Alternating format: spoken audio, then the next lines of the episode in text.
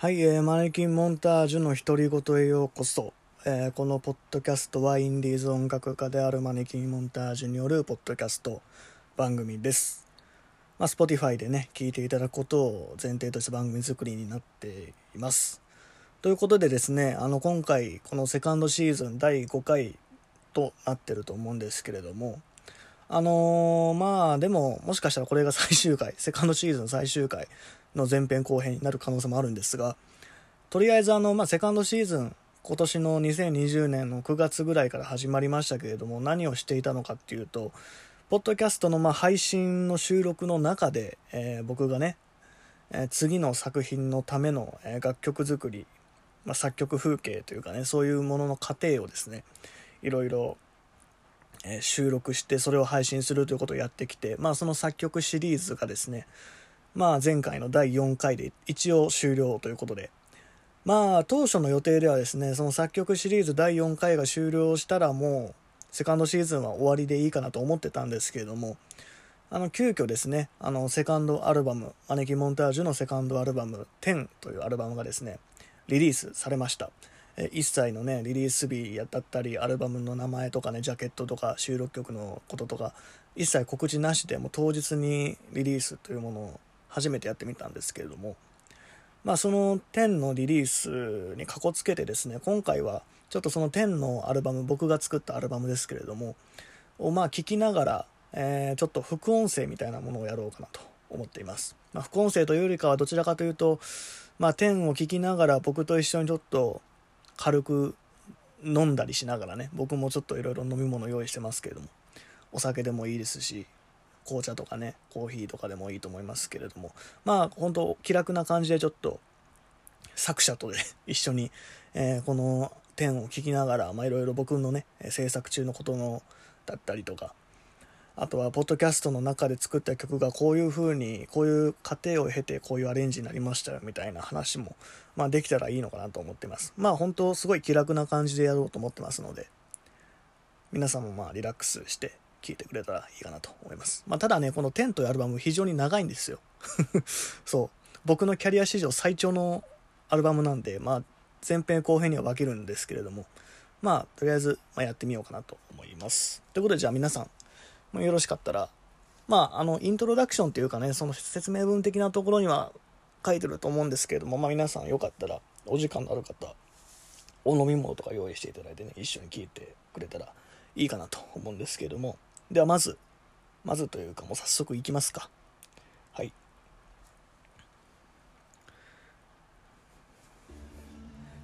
はい、始まりましたね。1曲目、コモンセンスですね。とりあえず僕も飲みます。乾杯ということで。なんかしょぼい、しょぼい音ですけど。ね、この曲も、ポッドキャストの中で第3回？第4回？とかで作った曲だと思うんですけどあの D のコードをね使った曲ですけどあの曲がこんなにヘビーでねちょっとビートの効いたロックになったんですけどあのポッドキャストの中でも話してたと思うんですけどあの D ドロップチューニングっていうチューニングの手法があるんですよって言ったと思うんですけどこの曲もその D ドロップチューニングにして結局レコーディングしました。あの D ドロップにするとやっぱりそのヘビー感というのがま格段に増すんですよね。で僕はあのポッドキャストの中で 今まで D ドロップ使った曲何だったっけって話で頑張ってあの絞り出したのが Earthling Expo に入ってたあのボーナストラックの Ready Steady Girl がそうですよって言ってたんですけどよくよく考えるとあの Earthling Expo に入ってる Discovery っていう曲ね。そう Earthling の中でも結構割と重要な曲だったんですけどあれも D ドロップなんですよ。もうすっかりそれ忘れちゃってて思い出せなかったんですけどあの Discovery も D ドロップですね。しかも D ドロップじゃないとできないリフの作りになってるタイプの曲ですよね。あとねまあこの「コモンセンス」という曲はあのこういうピコピコしたね、えー、音鳴ってますけどこれシンセサイザーのアルペジエイターっていうのかな。そういう機能を使って、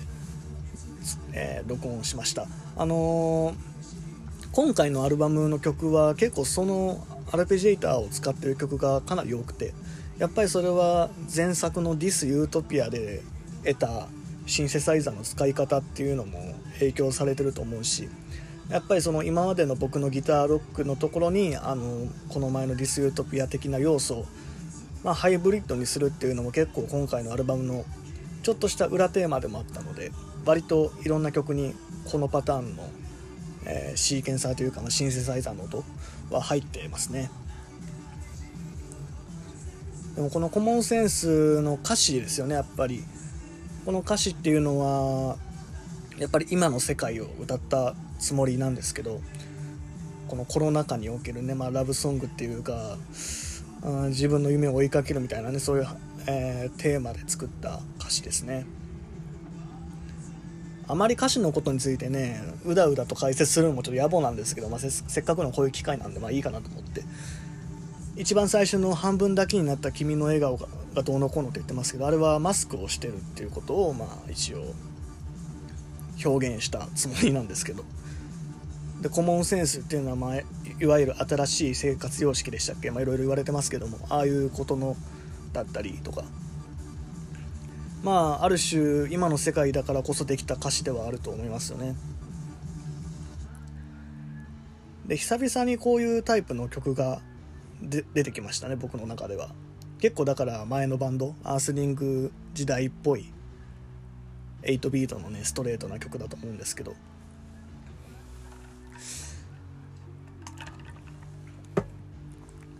結構この大サ大サビ前でドラムを抜くみたいなアレンジもなかなか今まではしてこなかったのかな。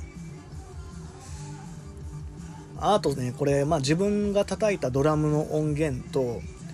え打ち込みのビートエレクトリックなダンスビートみたいなものがあるんですけど、えそのビートも掛け合わせてちょっと2つのビートでやってますね。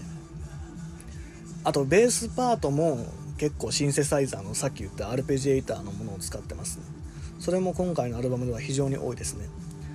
手弾きのベースの曲ももちろんいっぱい今回入ってますけど割とこのシンセシンセベースっていうのかな？そのタイプの曲が今回は多かったかな。この曲は僕も気に入ってますねかなり。僕っぽいこのディレイのね発信の音。アナログディレイ用のあのつまみをちょっとクリクリするとああいうフィーンフォーみたいな音がするんですけどまあ他の曲でもっと分かりやすいところがあるんでその時にまた解説しますけどって言ってるうちにもう早速1曲目が終わってどうですか？まあこんな感じでやっていくんですけれども。あのね、まあ、セカンドシーズン聞いてくれた方いっぱいいてくれて、いっぱいというかまあ、それなりにいてくれてありがたいことなんですけれども、結構今回はマニアックだねということで。あれなんですか、まあ、前回がね、結構どちらかというとなんか、解説みたいなところだったし、我々で結構マニアックな部分もあったと思うんですけど、今回はどちらかというと自分の作品だったりとか自分の音楽によりフォーカスするっていうのがまあテーマのセカンドシーズンだったので今回はこういう感じでいくんですけどということでこれ2曲目「ルージュルージュ」ですね。これもポッドキャストで作りました。第1回で作ったのかな。仮タイトルが何だったっけ？えー、ベイブベイブとか言ってました。そう。それがこういう風になりました。これもベースとちょっとキーボードっていうかシンセの音を足したものをアルペジエーターでこのメロディーを作りましたね。結構なんか僕の中では出来上がってみると珍しい感じの曲になったのかなと思いますね。底抜けに明るくて。なんか僕結構だからその前からねグラムロックが一番影響を与えられましたって言ってる割には意外と自分の曲にそこまでグラム的要素があるのかって言われるとなかったと思うんですよ。そうなぜか分かんないけど。なんかそのエッセンスとしてそのグラム的な要素を入れたりとか自分のライブパフォーマンスにおいてそのグラムロックの、えー、エキスを入れてたりっていうのはあったと思うんですけど曲で思いっきりグラムだなっていうのはあまりなかったような気がするんですね。まあこの前の2020とかはそうかもしれないけれども。ただ今回のこの「ルージュルージュ」に関してはレコーディングとかアレンジをしていく中で結構初めて自分の中でそういうグラムロックグラムロックというよりかはま B 級グラムロックっていうのかな。そういう感じの下世話な感じが出せたのかなと思って結構僕もこれ気に入ってるんですけど歌詞も内容があんのかないのか分かんないぐらいのね。そうそういう感じの軽めの曲ですけども。そうこれやっぱライブでやりたいですね。すごい盛り上がりそうな気もするんですけど。これは演奏してても楽しかったです。ドラムも、ね、ギターもね。なんかすごいノリがいいし。でもアンスリング自体はね結構こういう感じの曲、まあ、グラムってっていうよりかはこういう感じのシンプルでパンキッシュっていうのかな。そういう曲も多かったと思うんですけど、まあ、今回の「10」というアルバムはですね、まあ、割と本当ノーコンセプトで作って前回の「This Utopia」がコンセプトガチガチだった反動ですけれども結構だから自分があこれ入れたいなと思った曲はもう際限なく入れた曲です。ってやっていくうちに15曲になったんですけど。まあ僕はね今までアルバム何枚か作ってますけど基本的に10曲とか11曲多くて12曲とかそういうものが多かったと思うんですね、まあ、それはオリジナルアルバムの話ですけど。っていうのはやっぱりその長すぎるアルバムっていうのはどれだけ良くてもやはり多少だれるんですよねやっぱり。どうしても。でだれるんだけどなんか引きつけられるパワーのある、まあ、対策も当然あるんですけどそれまあ僕もそういうのも思ってたので自分が作るアルバムは基本的には10曲前後とかそういう感じでやってたんですけどなんか1枚ぐらい超大作があってもいいのかなと 思って今回ちょっともうそういう縛りみたいなものは完全になくしてですねもうアルバムに入れたいなと思った曲はもういっぱい入れさせてもらったんですけどあとはまあ結構昔に作った曲だったりあとアースリング時代のちょっとリメイクみたいなものも2曲ぐらいありますけど、まあ、そういう感じでだから今の自分が調理できる昔の曲っていうのもいろいろピックアップして入ってますしで当然今年作ったね新しい新曲とかもありますしっていう感じですね。ほんとコンセプトなくてすごいだからある種雑多なねアルバムだと思うんですけれども This Utopia とは完全に相反するような感じですけど。はいこれですよね。この曲は結構最後の方にできましたね制作中の。入れるか入れないか本当にギリまで迷った曲なんですけど。でもなんか歌詞がね結構自分の中ではすごいいいとこついてると思ったんで今の時代に出したいなと思って入れました。これも思いっきりシンセサイザーのあれが入ってますけど。そう結構だからその前のエレクトリックな部分と自分の昔のから持ってるクラシックなギターのメソッドっていうのかなそういうのを、まあ、ミックスさせるっていうのは結構割と、うん、いろんな曲でやってますよね。結構この曲はやっぱりその平沢進さんのね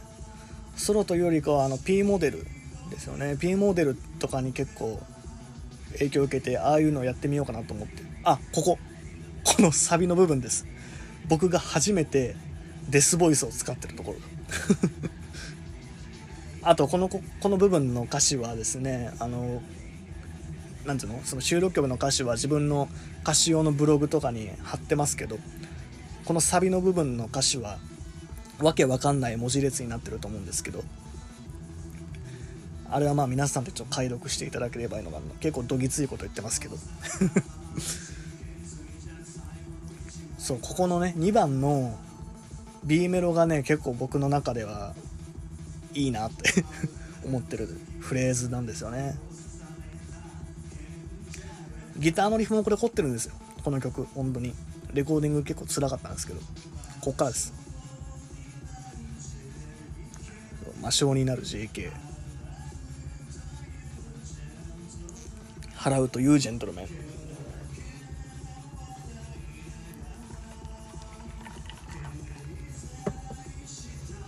そう。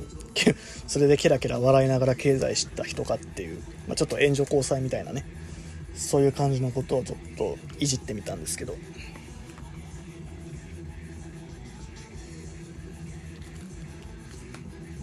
まあこの曲はねもうちょっと凝ってもよかったのかなと思っていろいろやってたんですけど最終的にはこの今鳴ってるドラムのビートと、えー、シンセの音とでシンプルなギターのリフだけでいくことにしました。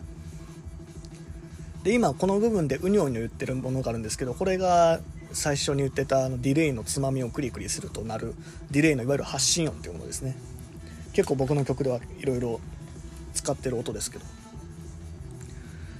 でこの部分のリフはですね一度に弾くことをできるリフなんですけどステレオで2本に分けて右左でそのバラバラに聞こえるように録音したんですよね。でこの機械的な音がする方のギターにはリングモジュレーターっていうまエフェクトがあるんですけどそれをかけてこういう音にしてよりなんかアンドロイドっていうのかなそういう近未来的な感じを出そうとしてやってましたね。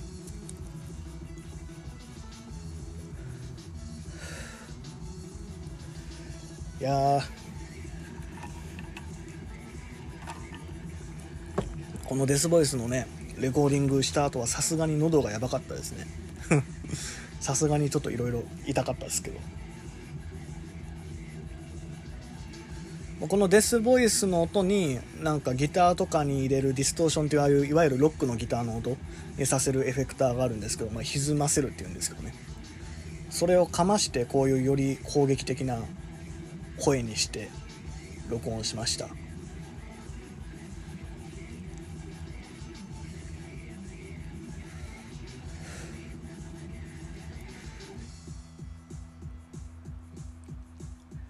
うん、こういうねタイプの曲は昔になったらまずはまずできてない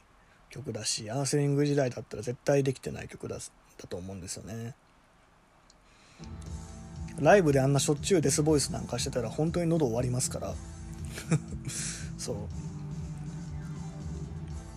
はい。これはモダンラブスですね。あの Yes Future というシングル。10周年記念リリースの最後のシングルの Yes Future のカップリングですね。B 面に入ってた。曲のアルバムバージョンってなってるんですけどもまああの結構分かりやすいシングルとの違いが分かりやすいアレンジになってると思うんですけどまああのシングルのモダンラブズモダンラあモダンラブズか。ミリオンラブズとこちらになりそうになりました今。そうモダンラブズはね。結構どちらかというと僕の中では日本の歌謡曲寄りのアレンジにしたつもりだったんですよ。で今回の10に入ってる方のモダンラブズはもっと西洋によったアレンジ洋楽みたいなアレンジになれないかなと思ってやった感じですね。あとはシンプルにちょっと音をしねあのえそぎ落としたかったっていうのもあってギターを1本削ってたりシングルでは打ち込みベースだったのを手弾きのベースにしたりあとマラカス入れたりとかあと印象的なオーケストラのタラッタラッタラッタラッタっていう音を削ったりとかまあよく言うならば聞きやすいアレンジになってるんじゃないかなと思うんですけどこのマラカスがね実はね結構難しいんですよねレコーディングする時なかなか奥の深い楽器だなとマラカスを使うたびに思うんですけどでもたまにあれですよねカラオケとか行くとマラカスとかタンバリンとかああいうパーカッション系が異様にうまい 人もいますからね。ああいう人尊敬しますけど。そう僕ドラムとかギターとかベースキーボード、まあ、ある程度のある程度のロックができる楽器はできるんですけど逆にそれこそマラカスとか木琴とかねああいう音楽の授業を習うような楽器、まあ、マラカスは習わないかもしれないけど。リコーダーとか。皆さんも普通に楽器やらない人でも学校で演奏したことある楽器があると思うんですけど。そういう楽器はね僕ほんと苦手で。特にリコーダー。もうリコーダーは本当苦手で,、ね、でですね。だから音楽の授業とかでリコーダーのテストとか一人で吹くじゃないですか。もう全然吹けなかったですからね。そうこれがギターとかだったらドラムだったらよかったのにと思いながら毎回リコーダーやってましたけど。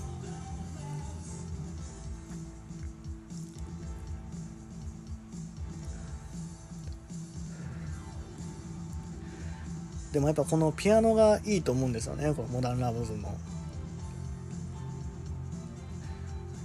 最初 Modern Lovesねこのアルバムバージョンではピアノすら外そうとしてたんですけどさすがにそれはダメかなと思って。ピアノは残しで行ったんですけど。あとあのオーディオライブっていうかねあの疑似ライブ版「 Wasted Foolish」っていうのも出しましたけどあれでちゃんとね Million Loves の曲の次にこの Modern Loves をやるという 天国から地獄へみたいなそういう感じのセットリストにしてみたんですけど。でもねこのモダンラブズ非常に評判良かったですね。聞いてくれた人からは。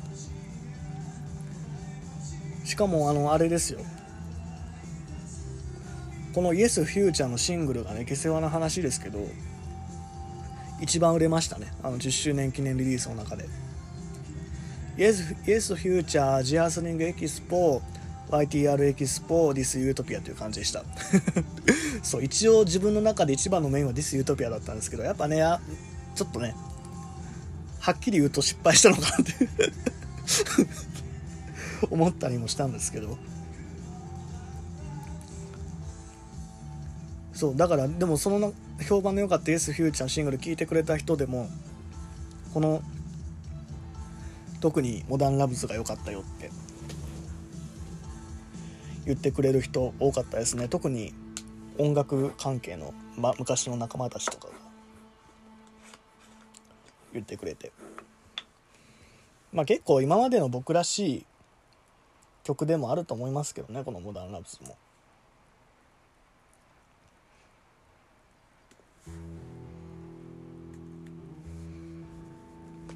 これはゴーストかな？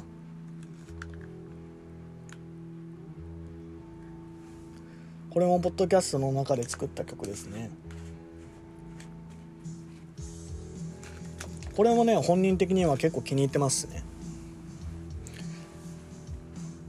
あの今回の「10」というアルバムでは珍しく本当にギター2本とでドラムとベースだけっていうコーラスも入ってないのかな？ほんとシンプルな編成の曲ですね久々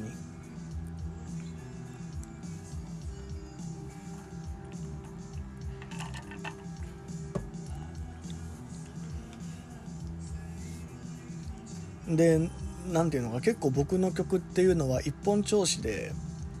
最後まで突き進むパターンが割と多いと思うんですけど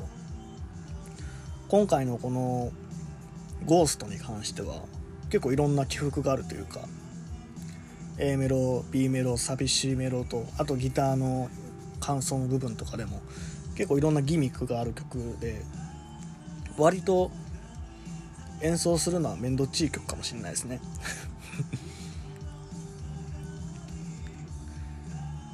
あとまあ久々にですねこうやって生生の手弾きのベース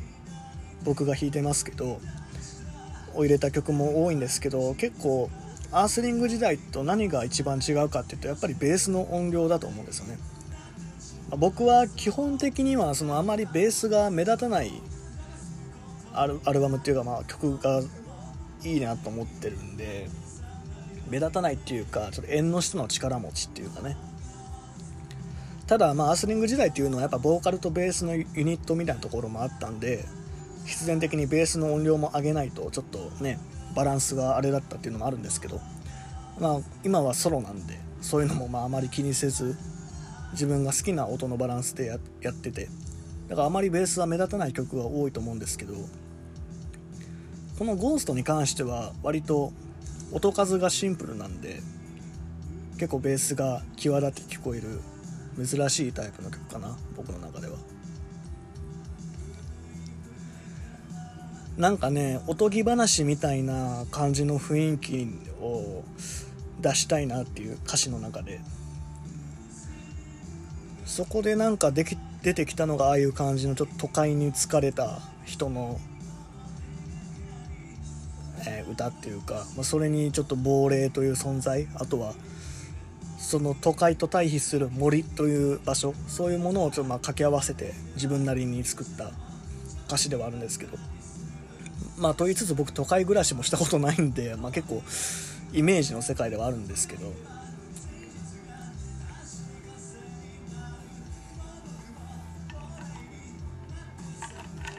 どうですか皆さん？もう4曲目？5曲目？とかですけど。こんな感じで最後までいきますけれどももうすでに25分か。あこの部分すごいかっこいいと思うんですよね。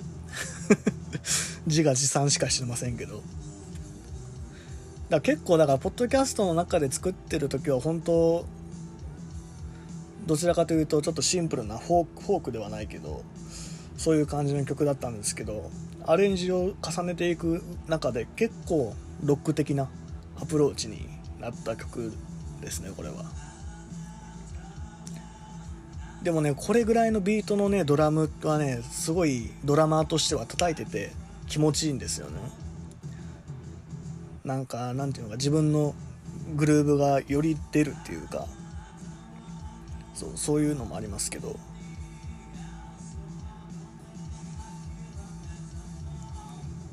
こことかねこのブレイクの部分とかもすごいいいんですけど。うん。だほんとね今回の10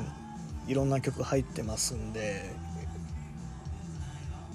まあ楽しめるアルバムにはなったと思いますよ、うん、あそうだ。んでそのアルバムタイトルですけどなんで10なのかっていう話なんですけど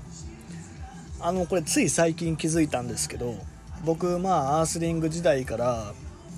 何枚かアルバム出して今に至るんですけど僕ってこの10年間で何枚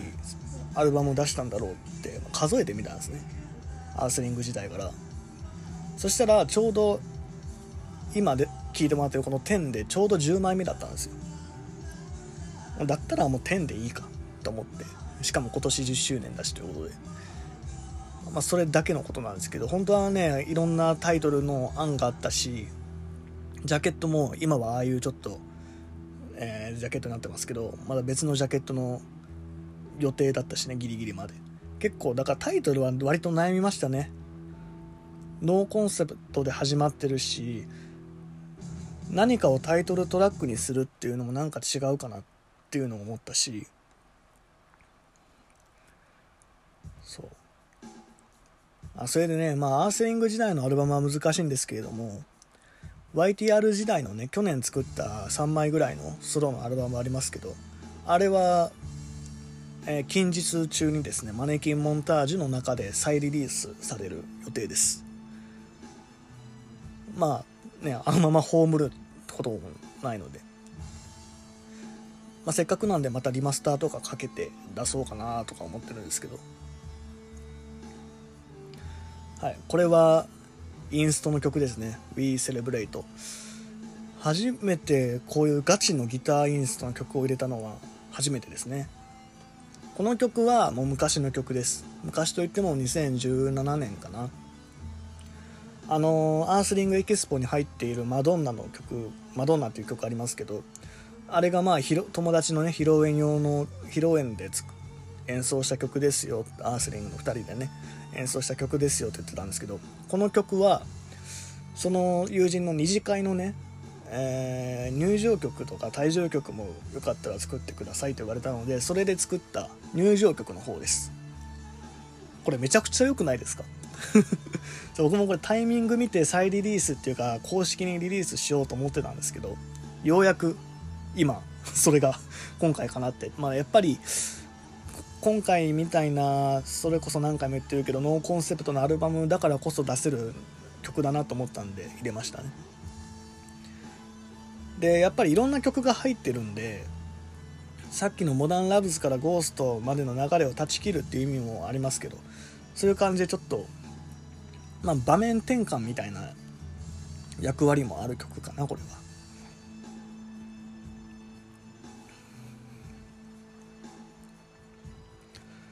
この曲はのギターはヤマハのポッドキャストの前のポッドキャストでも言ったかもしれないですけどヤマハのストラトキャスターを使ってレコーディングしてますね。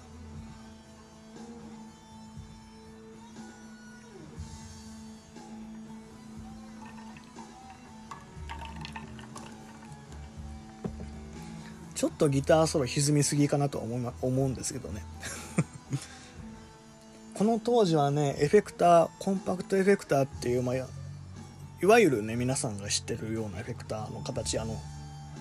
手のひらサイズではないけどどれぐらいのサイズって言ったらいいのかなあれ、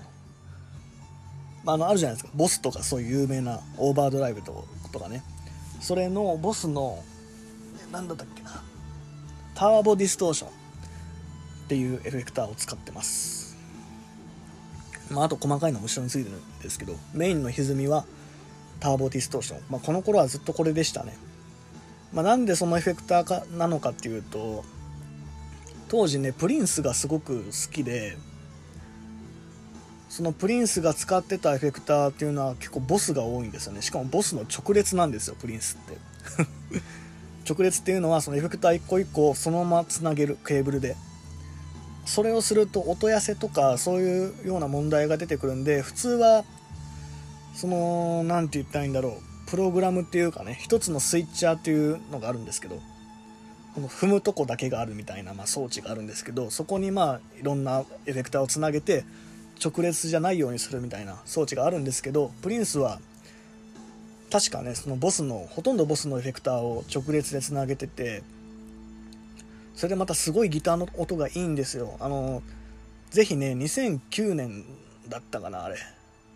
らへんのあのプリンスのモントルジャズフェスティバルに出演した際のですね演奏をぜひ聴いていただきたい。僕はあれを聞いてこのボスのターボディストーションを買ったんですよね。そうしかもまあその影響でプリン,、ね、プリンスの影響で僕はヤマハのスラトも買ったし、まあ、ヤマハのスラトを使ってたわけじゃないんですけどそのリアっていうね場所があるんですけどそこのピックアップがハムバッカーのでシングルが1つみたいなそういう感じのスラトをプリンスはよく使ってたんですけどその影響で僕もスラト買ってもちろんハムリアがハムバッカーのスラト買ってそのスラト買ってターボディストーションを買ってもうずっとアームをうねうねしてましたね。プリンスみたいな感じになりてえなと思って。そんな時代があって、まあ、ある種だからさっきの「We Celebrate」ってのは結構そのプリンスの影響は非常に強いような気もしますね。って言ってる前に違う曲になってました。記憶喪失か。この曲もてかこの曲が多分一番古いかな。2010何年だと思います？112年とかかな。まあこの曲の歌詞については察してくれたらいいかないいのかなと。ね、多くは語りませんけども。ただあのこの曲はねあの僕はあのアースリング時代ね結構抱き合わせで自分のソロの演奏することも何回かあったんですよ。弾き語りだったりとかバンドサウンドでもやったことありますけどでその中で1回この曲は演奏されてるんですよね。で結構いい曲だなと思ってたんでアースリング時代にもやろうかなと思ったんですけどなんかあまりにも歌詞が個人的すぎるからちょっとダメ違うかなと思って結局アースリングでは演奏されないまま今に至って。でもこの曲は結構いろんなアレンジの、あの変遷を経てますね。最初はもっとシンプルなバンドサウンドのアレンジだったんですよ。その作曲当初。そこから弾き語りになったりピアノになったりっていうのを経て今皆さんが聴いてる10に収録されたこのバージョンになってるんですよね。それでも歌詞は2011年のまま手直し入れずリリースされてますけど。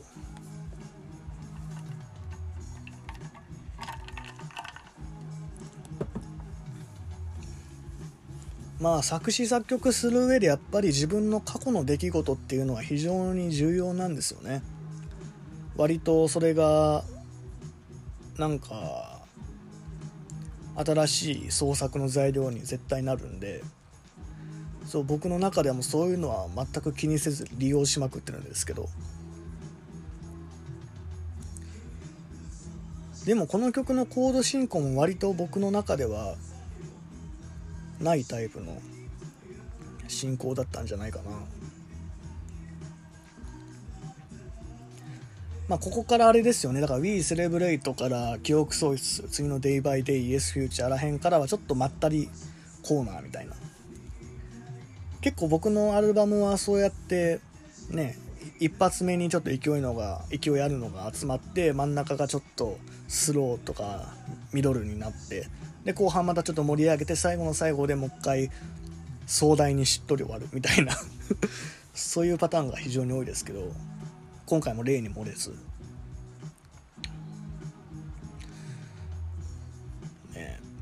この曲もでも結構評判高くなりそうな気が勝手にしてるんですけど。メロディアスだしね。でもやっぱりそのさっきも言ったように15曲入ってるんでやっぱどうなのかなと思って自分の中で短縮バージョンみたいなものの、えー、バージョンも組んでみたんですけどやっぱりなんか今回はそうじゃないなと思って。本当はもう切りよく20にしようかなと思ったんですけどさすがにそこまで追いつかなかったっていう。そう別にね今年ね、もうすでに何枚もアルバム出してるんで、今年絶対出す必要もなかったんだけども、ちょっとね、季節柄の曲がね、多かったんですよ、たまたま。この今なってる Day by Day もそうですけど、もう初っ端から秋だねって言ってますからね。もう、このシーンで秋に出さなきゃってなっちゃったんです。あと、この後に流れる、あの、惑星のクリスマス、アースリング時代の曲ですけど、それのセルフカバーバージョンも入ってるんですけどね。そう、この惑星のクリスマスも入れるっていうことでんやっぱもう今年の秋のうちに出さ出した方がいいいいかなと思ってちょっと頑張って。頑張まあ、結構、まあ、聞いてくれる人からするとちょっともう供給方みたいなところもあると思う。あるかもしれないんですけどちょっとそこはも創作者のわがままで。皆さんどうなんですかね？僕はそれこそさっきも話に出ましたけどプリンスみたいに本当ひっきりなしに作品が出るアーティストが大好きなんですよ。特に今はこうやってストリーミングだったりダウンロードっていうのがまあ主流になってるわけじゃないですか。っていう中で僕はなんか4年ぶりのなんとかとか5年ぶりになんとかとかよりもなんか告知なしで急遽サプライズリリースみたいな方がなんか最近嬉しいんですけど皆さんはどうなんでしょうかね。やっぱそのまあ無限に音楽が聴ける時間があるわけじゃないですからね。僕はちょっと今結構時間持て余してるんでそういうのもあるかもしんないんですけどどうなんでしょうかね。まあでもあまりそういうアーティストって日本にいないじゃないですか。そのひっきりなしに作品を出す人って。まあそれを僕がやってみたいなっていうのもあってちょっと頑張ってるんですけど。この Day by Day もですね昔の曲ですねかなり。ギター2本の弾き語りの曲ですけど。この曲も好きですね僕の中で。結構今回のアルバムはこのミドルパートがかなり分厚い曲だと思ってるんですよ。うん。それぞれ異なる表情を持ってる感じの曲だし。まあ当然ねバンド時代じゃこんな曲できませんからベース入ってねえしみたいなね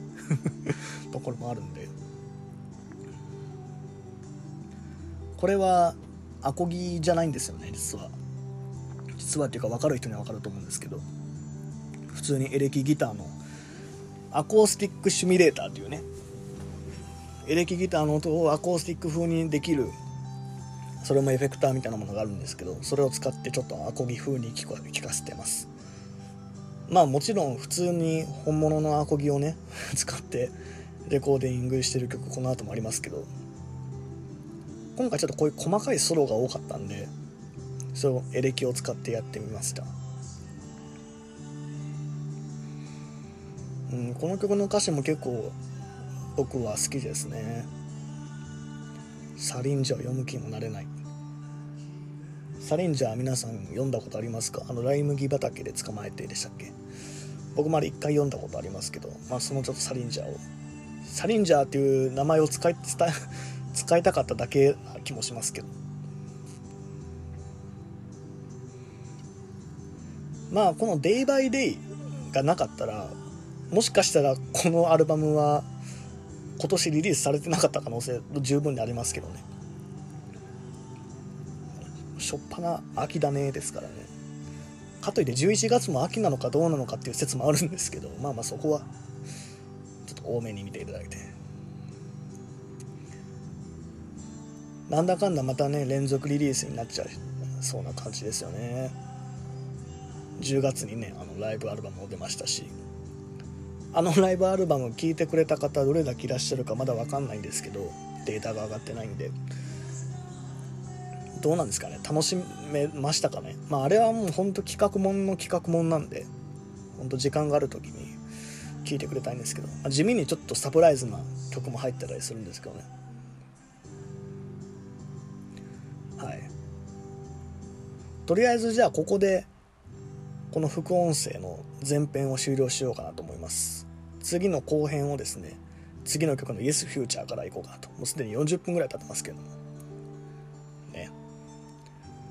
まあこんな感じでちょっとまったり、えー、しながらやっていくのでよろしくお願いしますということですね。それでは、えー、後編でまたお会いしましょう。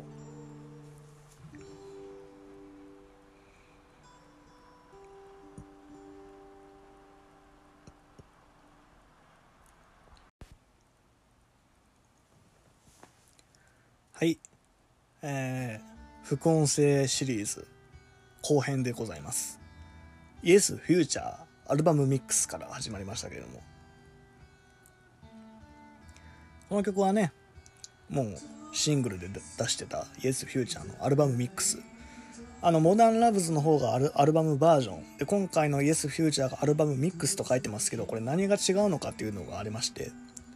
あの、僕の中での基準なんですけど、例えば楽器を差し替えてたりモダンラブズで言うと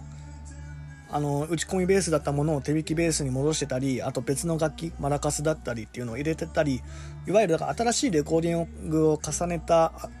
再アレンジしたものは僕の中ではアルバムバージョンで言ってるんですね。でこのアルバムミックスっていうのは新しい音を足したりとかはせずにあのーだからそのシングルに入ってた音源の中からいろいろまた新たにミックスし直したもの音を削ったりとかの方が多いと思いますけどっていう感じのものはアルバムミックスっていう風に書いてますね。だからこれの Yes Future はシングルのバージョンと楽器とか歌とかは全く変わってないんですよね。イントロのギターとかドラムを抜いたりしたりとかしてる感じですね。あとねシングルの Yes Future は僕の中ではなんか音の壁みたいなものを作りたくてあの古くはフィル・スペクターという人がですねあのウォール・オブ・サウンドというものを作ってねロネツとかやってましたけどまあああいうニュアンスじゃないけど、まあ、ああいう感じにしようかなと思ってギターも3本入ってましたからねシングルの S フューチャーは。ただ今回のアルバムバージョンではもうちょっとすっきりさせたバージョンも作りたいなということでギターを1本減らしでドラムもねこの今鳴ってる A メロの部分でちょっと抜いてみたりとかやってみました。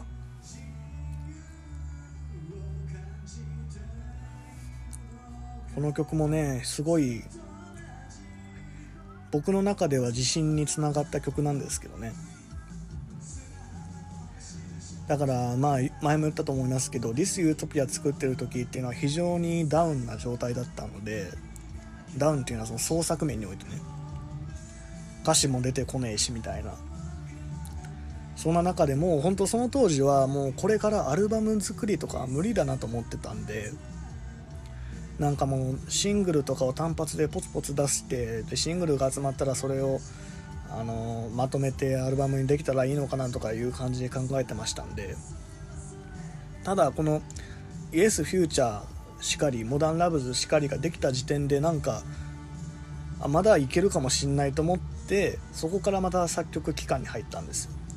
でそこでできた曲たちっていうのがこの10に入ってる曲なんですよね、まあ、ポッドキャストのあの企画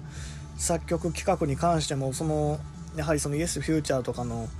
そういうきっかけがなければ絶対やってなかったことだろうし、うん、そういう意味では本当自分の中ではいろんな意味でターニングポイントになった曲になってるんじゃないかなって思ってるんですけど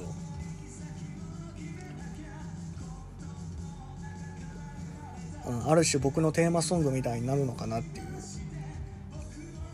そんな感じですよね。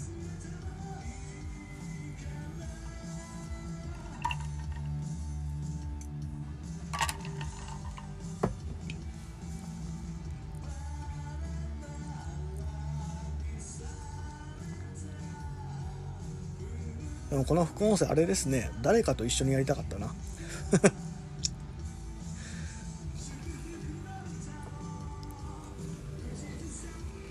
ね前回のファーストシーズンではちょっと友達に手伝って1回だけやりましたけどなかなかねあれもリモートでやったんですけど結構大変だったんでね。ちょっとまたゲストは無理なのかなっていう感じで1人でやってるんですけど。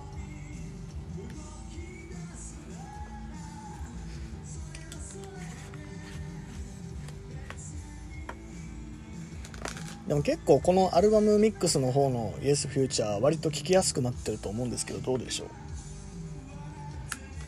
あのシングルバージョンのねちょっと壮大な感じもいいと思うんですけど。まあこの Yes Future の曲に関して言うと今回のアルバムには収録する予定なかったんですけどいじってくうちにまあこれもこれでありなのかなと思って入れちゃいましたね。ある種いい感じでこの第1部っていうかアルバムの中での第1部っていうのが締まるのかなと思って。結構この曲こういうタイプの曲って僕の場合一番最後とか終盤に持ってくること多いんですけどちょっと今回のアルバムはもっと強力なね 僕の中ではもっとまあ最後に置くしかねえだろみたいな感じのミドルの曲があるのでそれを今回はバックに持ってきたのでね、まあ、それだけちょっと選べるぐらい曲数ができたのは今回すごい嬉しかったっていうかね。ありがたかったですね。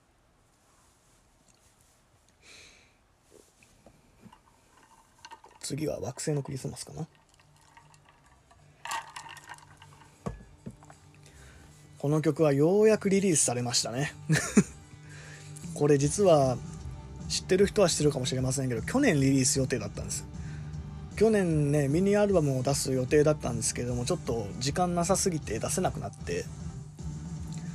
じゃあそのせっかくね作ったこのセルフカバーバージョンだったのでまあアースリングエキスポに最初はボーナスラックで入れますって言ってたんですけどいざ並べて聞いてみるとそのアースリング時代の音源にね思いっきりこのソロになってからの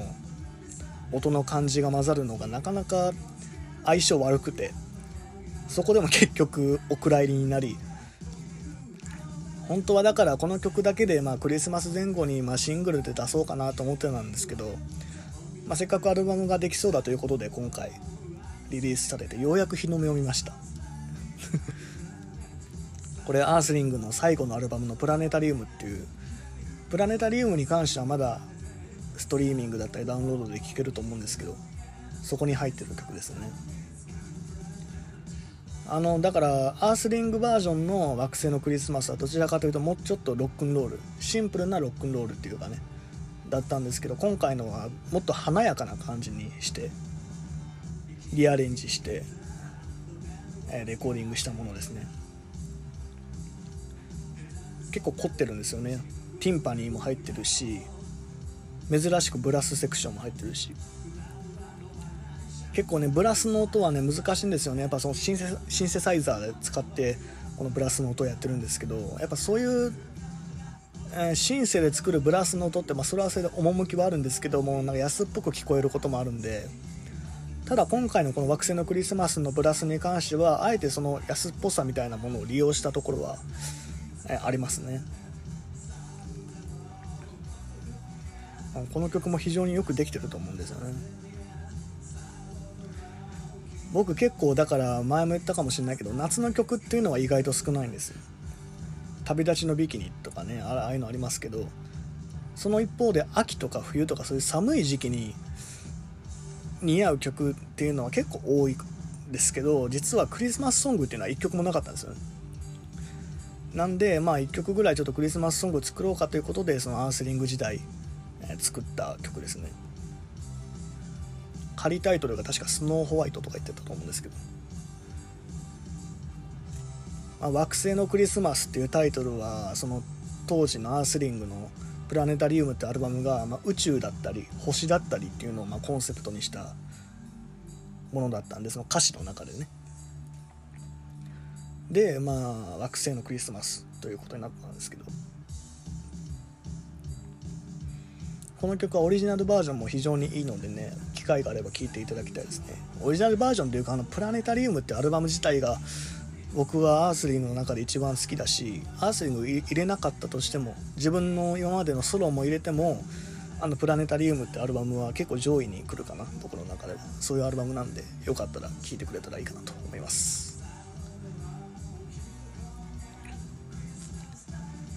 まあ、結構だからロイ・ウッドっていう人がいるんですけどロイ・ウッドのクリスマスソングタイトルなんだっけ？ああるんですけど、まあ、検索したら多分上位ランキング出てくると思いますロイ・ウッドで。その人のクリスマスソングの感じをちょっとモチーフにしたところもありますね。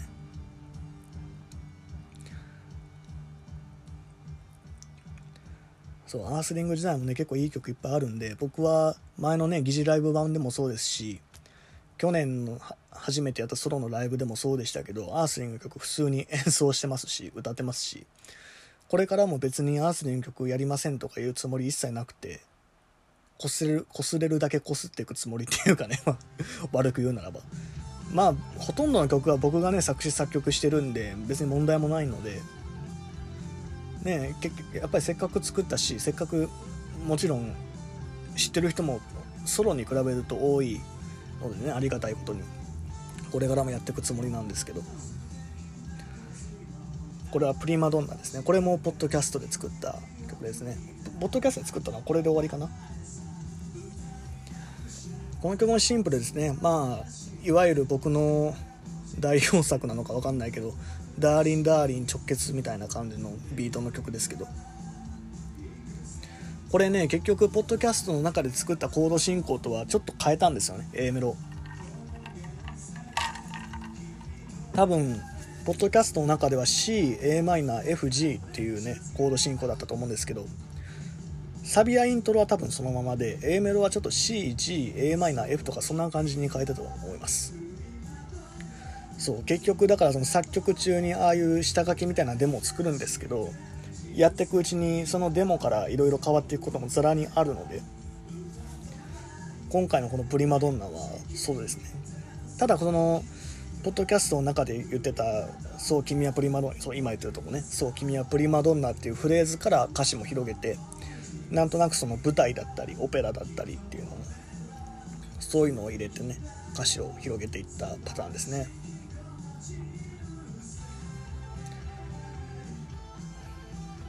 こういうタイプのリフも結構多いですね。僕の場合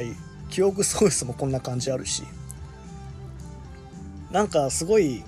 グッとくるんですよね僕の中で。あのコンプレックスの吉川さんと布袋さんのねコンプレックスの恋を止めないでみたいな感じのリフでもありますけど。そうあのリフはほんと完璧ですもんね。そうああいう感じのリフになってしまいました。キーも多分一緒なのかな C だから。でもこういうのも結構ねいざライブでやるとすごい人気が出るタイプの曲だと思いますよ。意外と。でもこの曲シンプルなんですよね。本当1番2番で終わるっていう。C メロとかもなくて。ギターソロもないし。うん。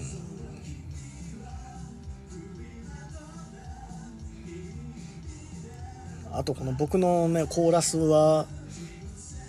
あまりハモリっていうのはそんなにないんですよね。ある曲もあるんですけどどちらかというとなんか半オクターブ上みたいなね。そう。ちょっと自分の声の感じを変えて重ねるみたいな。ダブルトラックではないけどもダブルトラック風にしたりとかボーカルを。っていうパターンは結構割と多いのかな。このサビの部分もそうですよね。これもでもあれか。ギターベースドラムのオーソドックスなロックバンドのスタイルですね。音が。フェードアウトしていくと。あのこのねフェードアウトする曲って最後まで演奏してるのかとかよく言われますけどその時々ですよね。僕の場合は。あのフェードアウトにするつもりでやってる曲も当然あるんですけどフェードアウトにするつもりはなかったのに最後がすごいなんか微妙な感じになったんで無理やりフェードアウトみたいな パターンも普通にあるんですこれが「バビロン」この曲はね最後の最後にできた曲です。本当に。一番最後にできた曲かな。これね僕すごい好きなんですよね個人的に。なんかまあコモンセンスの感じと似通ってるんですけど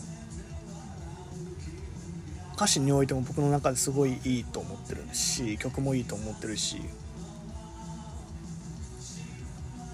結構久々にだから今回の10のアルバムではストレートなビートの曲が割と多いと思いますね。あのアースリングエキスポじゃないや、えっと、YTR エキスポのソロのベストの方でも新曲何曲か入れましたけどどちらかというとなんか今までの肝心の曲っていうよりかは結構新機軸みたいなね、えー、曲が多かったような気もしますけど今回は、まあ、もちろんそういう曲もありつつ割と自分の今までのやってきたことのえー、ルーツみたいなところを感じさせる曲もあると思うのでそういう意味ではコモンセンスしかりルージュルージュしかりこのバビロンしかりそういうのはまあ昔からの僕のスタイルである曲なのかなって思いますね。この無理やり、ね、言葉を詰め込んでるサビのフレーズ「バビロンハンギング・ガーデンズ・オブ・バビロン」って言ってるんですあれ本当は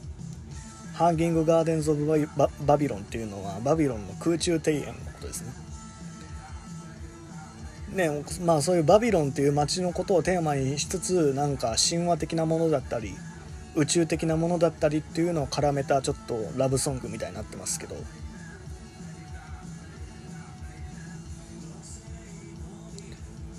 ね、ここからちょっとダジャレっぽくなるんですけどね。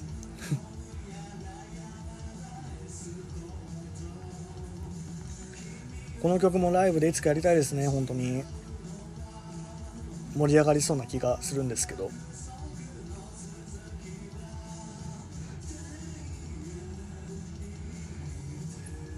そうだからやっぱ今回の10のアルバムっていうのは聞き応えはあると思いますね。個人的にっていうか、まあ、作った人からしても。割と正直自分で今の時点でこんなこと言うのもあれかもしれないけど結構傑作レベルなんじゃないかなと。僕の今までの作品と比べても思うんですよ今回のまあこの15曲入りっていう、まあ、なかなかのボリュームなんでそこでどう捉えられるかどうか分かんないけれどもまあでもそれでも結構いい作品に仕上がったと僕は思ってますけど。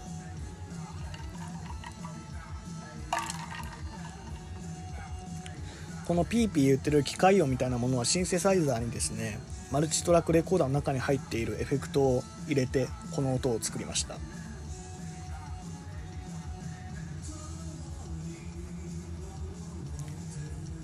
うん。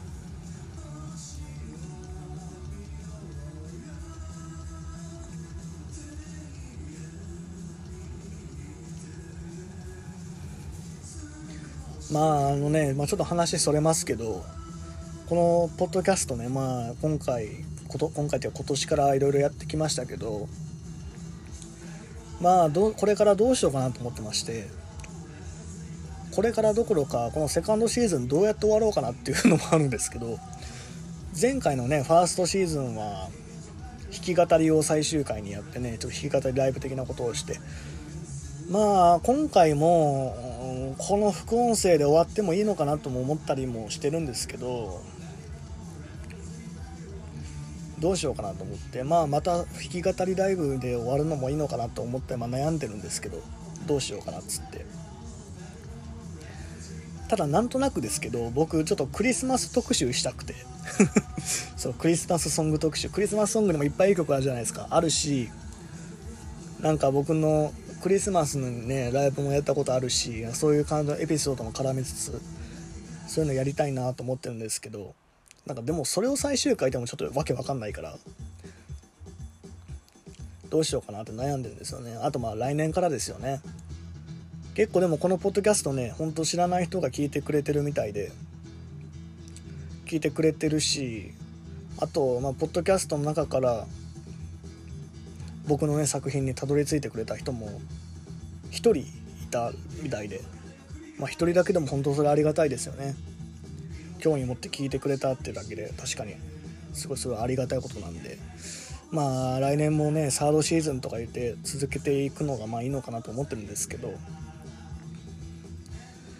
言ってるうちに次の曲に来ました、劇的すぎる人生。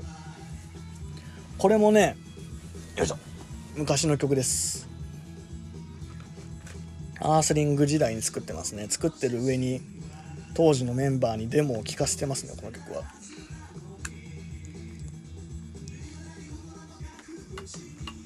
こういうタイプの曲もなかったと思うんですよ。このサンバサンバ的なもの。でこれねもうすぐなるかな。ギターのリフの部分が沖縄のね沖縄音階を使ってるんですよ。この部分です。そう聞くとなんか沖縄っぽくないですか？そうなんかそんなこともやってみたり。あとボーカルをね1本のボーカルをすごいなんかいろんなエフェクトかけたりとかして何本にも重ねてこういう感じにして作ってます。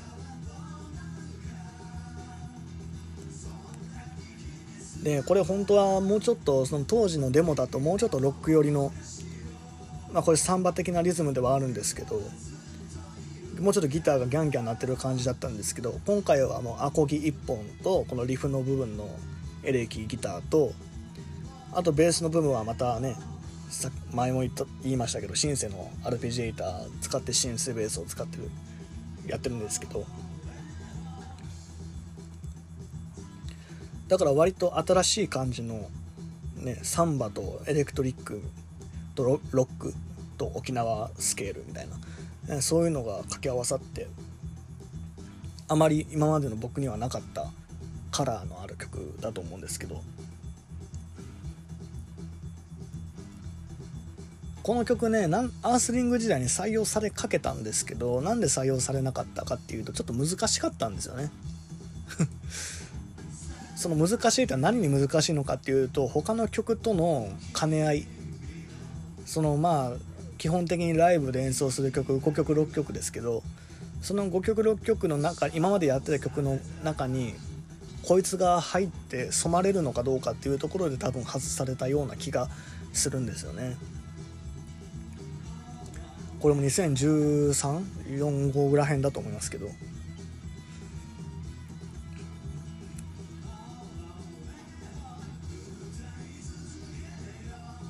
まあねそういう曲がね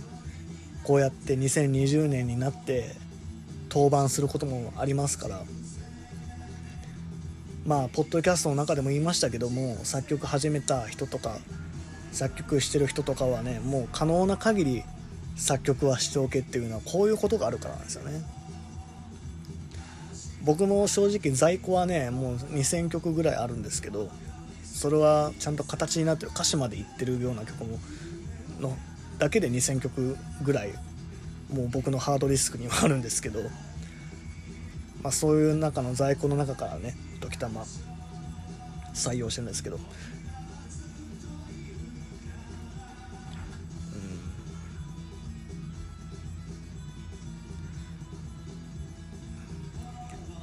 まあだから結構ねいろんなタイプの曲が入ってる理由っていうのはそういういろんな時代に作った曲があるからっていうのもあるし、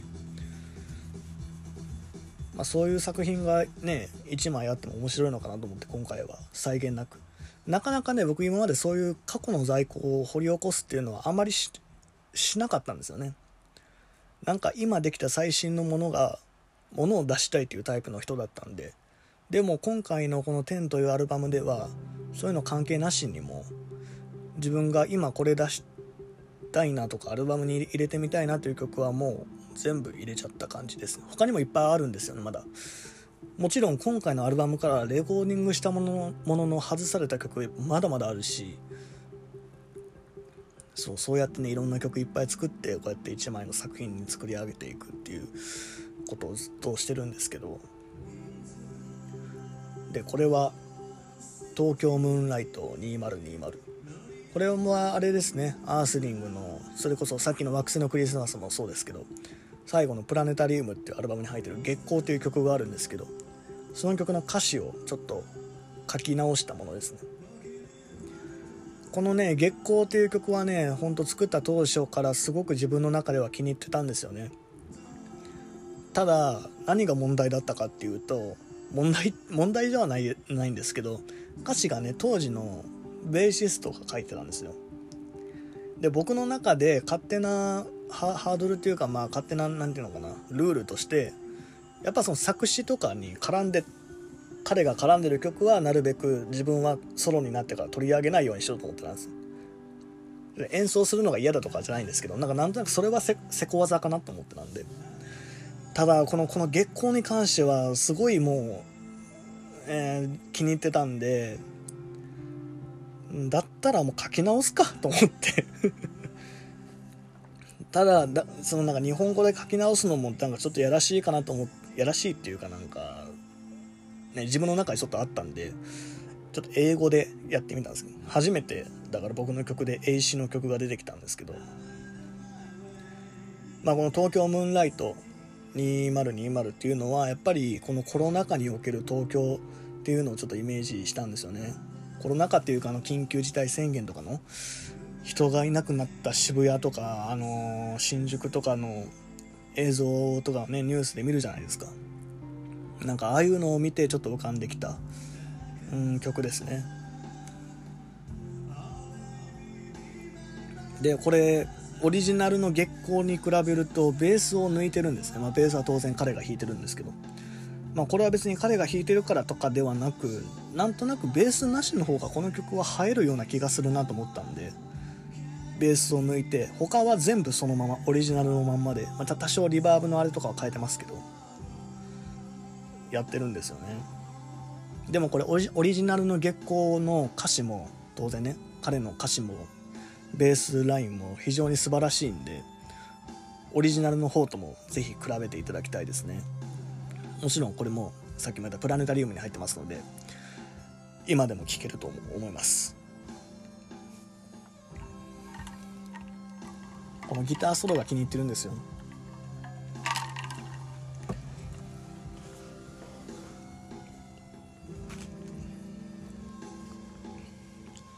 すごいこの透明感のある楽曲っていうかね。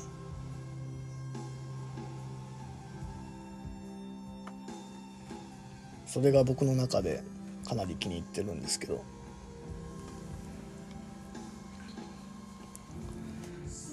まあこの英詞って言ってますけどどちらかっていうとなんかその綺麗な文法っていうよりかは五感重視なところがありますね。まあ意味は多分通じると思いますし結構簡単な単語しか使ってませんので特に翻訳とか翻訳サイトとか入れずにまあ、多少の高校英語とか学んだ人ぐらいならば普通に解読できる英詞だと思いますけど。だからまあ、えっと、惑星のクリスマスから始まってさっきの劇的すぎる人生までのちょっとまあハードっていうかねちょっとエッジの効いたパートからちょっとここでクールダウンするして最後の曲に向かうみたいな、ね、感じですけど。まあね1時間余裕で1時間超えのアルバムなんでねじっくり最初から最後まで聴ける人っていうのは今の時代多いのか少ないのか、まあ、多くはないと思うんですけれどもまあ是非ね、まあ、かいつまんででもいいんで一度このアルバムを全部ね聴いていただきたいですね。マネキモンタージュの本当今できること全てが詰まった作品だと思ってますしあとまあ今年の10周年絡みのいろんなことを、えー、踏まえてできたアルバムだと思いますしこれからの僕の活動の指針にもなる楽曲もいっぱいできたと思ってますので是非聴いてほしいなと思いますけど。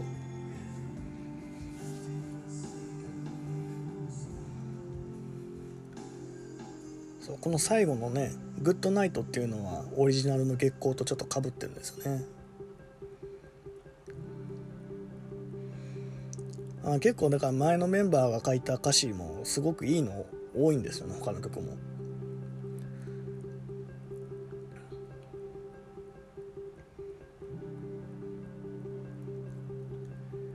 これだからあの、まあ、この曲ができた影響のもととしてはデビッド・ボーイの「Where We Now」っていう曲があるんですけど2017年にね急遽リリースされてデビッド・ボーイのま復帰作となる「The Next Day」というアルバムの先行シングルだったと思うんですけども結構あの曲を聴いた時の衝撃で作った感じもありますね。って言われたらすごいそっくりな 気がしてきましたけども。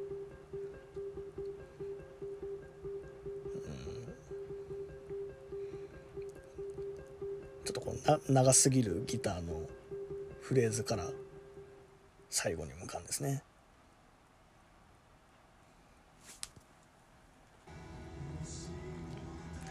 はい最後の曲です「シティ・オブ・ライツ」この曲はあの弾き語りのファーストシーズンポッドキャストのファーストシーズン最終回の弾き語りライブで最後に披露した、まあ、リリース未定の新曲ですということで演奏した曲のカンパケバージョンですねついに。この曲はね非常に僕は気に入ってます。歌詞もなんか哀愁の漂う感じもあるしすごいシンプルなんですよねあと。シンプルなんだけど結構パッションを感じてもらえる曲なんじゃないかなと本人は思ってやってるんですけど。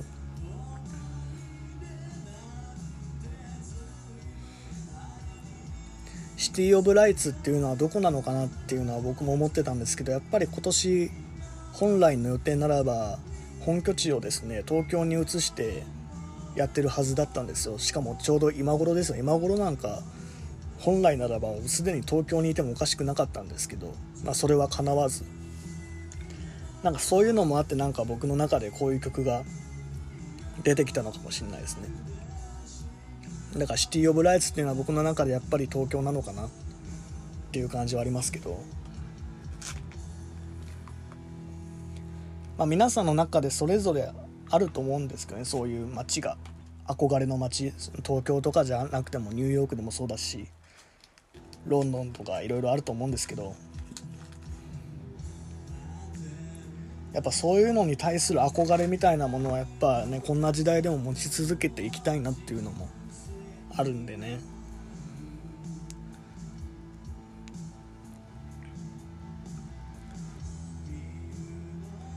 うん、でもこのね2番の歌詞は非常に僕の中で自分で書きながらなんかぐさっと刺されたような感じがありましたねこの次のとこですけど。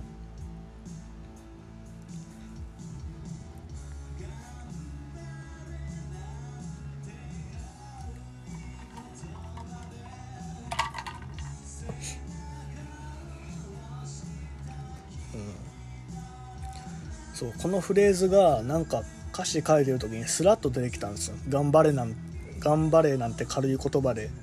背中を押した気にならないでくれっていうの。自分でそのフレーズを書いた時になんかなんか背中刺されたみたいな。背中を刺されたような気分になって。頑張れってね簡単に言いがちじゃないですかやっぱり。いろんなことに対してでもそれでなんか自己満足で終わっちゃうところもあったなっていうのは自分のがなんか自分の歌詞で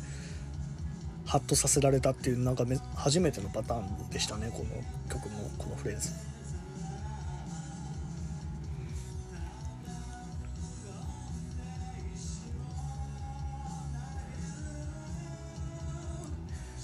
うん、この曲の歌詞は非常に僕は、うんまあ、このアルバム10の中で言えばやっぱ最後になるしかなるなりえない歌詞だったなと思いますけどね。結構僕が言うのもあれですけど名言が詰まってるような そんな気がするんですけどどうでしょうね。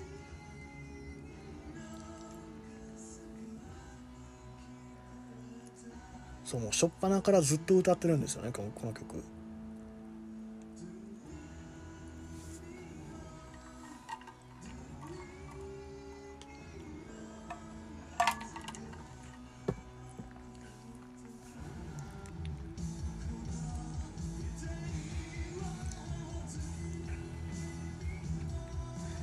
なんか、うん、この曲は自分でも、まあ、チェックするじゃないですか。そのいろんなところで。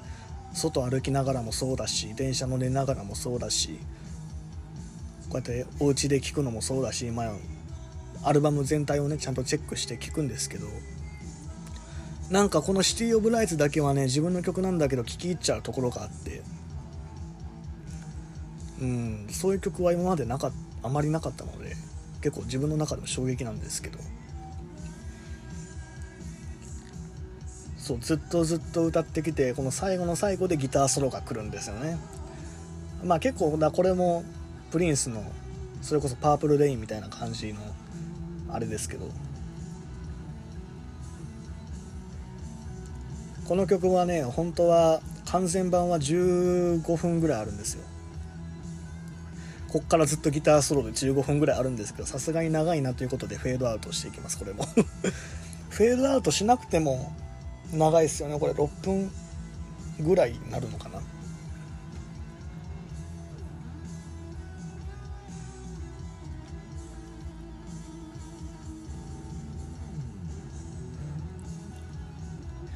絶対ライブでやれない曲ですよね今の時点では。ライブでやりたいけど。長すぎてやれないみたいな。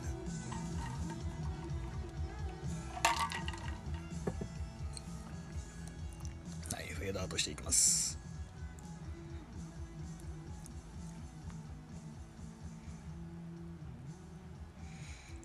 はい、えー、ということでですね、アルバム全曲終わりました。どうだったでしょうか？初めての試みでですね、えー、僕が作ったアルバム10の聞きながらですね僕の副音声みたいなものをちょっと今回ポッドキャストの中でやってみたんですけれどもまあ本当にまあ自分でも言っちゃいますけど本当にいいアルバムだと思います。ディス・ユートピアがちょっとあれだったっていう人にも結構分かりやすいっていうかまあシンプルなアルバムだと思いますしバラエティに富んだね作品だと思いますしぜひ一度ですね、まあ聞いていただけたらありがたいかなと思います。で、まあ、さっきもちらっと言いましたけど、これからどうしましょうかっていう話ですよね。まあ、ポッドキャスト、このセカンドシーズン、うーん、まあ、ポツポツやっていく感じにはなるかな、にしようかな、やっぱりね。せっかくだし、その弾き語りライブもまあ、できたらやりたいなと思ってますし、もうちょっとね、知名度とかあれば生放送とかでもやりたいんですけど。そういうところではないので、まあ、とりあえず、これからもマイペースにポツポツやってる感じで、まあ来年もね、2020年も、まあさすがに今年、2020年今年か。えっと、まあ、さすがにね、今年は、あのー、また新しいシングルとか出ない、さすがに出ないと思うんですけど、わかんないですよね。まあ、さすがにないと思いますけど、また2021年、来年になったら新しいものも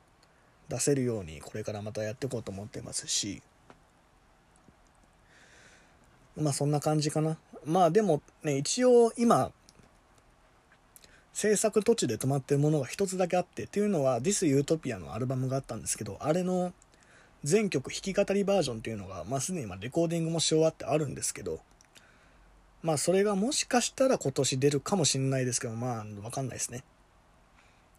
もしかしたら気が向いたら出るかもしれないですしんないですし、来年になるかもしれませんけど、まあ、純粋な新曲のどうのこうのっていうのは、まあ、今年はさすがに これで終わりかなっていう感じなんで、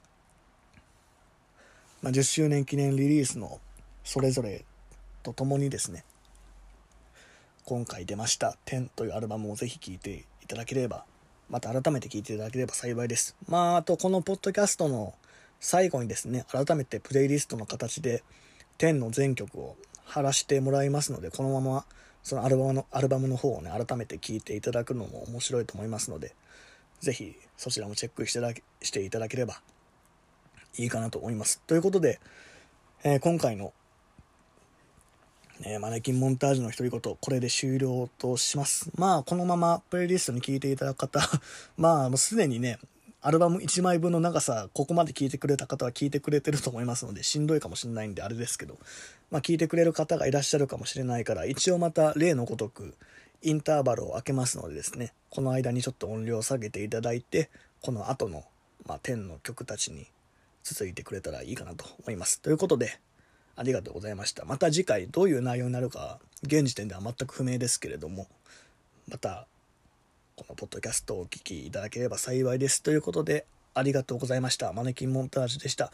それではこのままアルバム10聴いていただく方は、ね、この後のインターバルの間に音量を下げてください。ということで、どうもありがとうございました。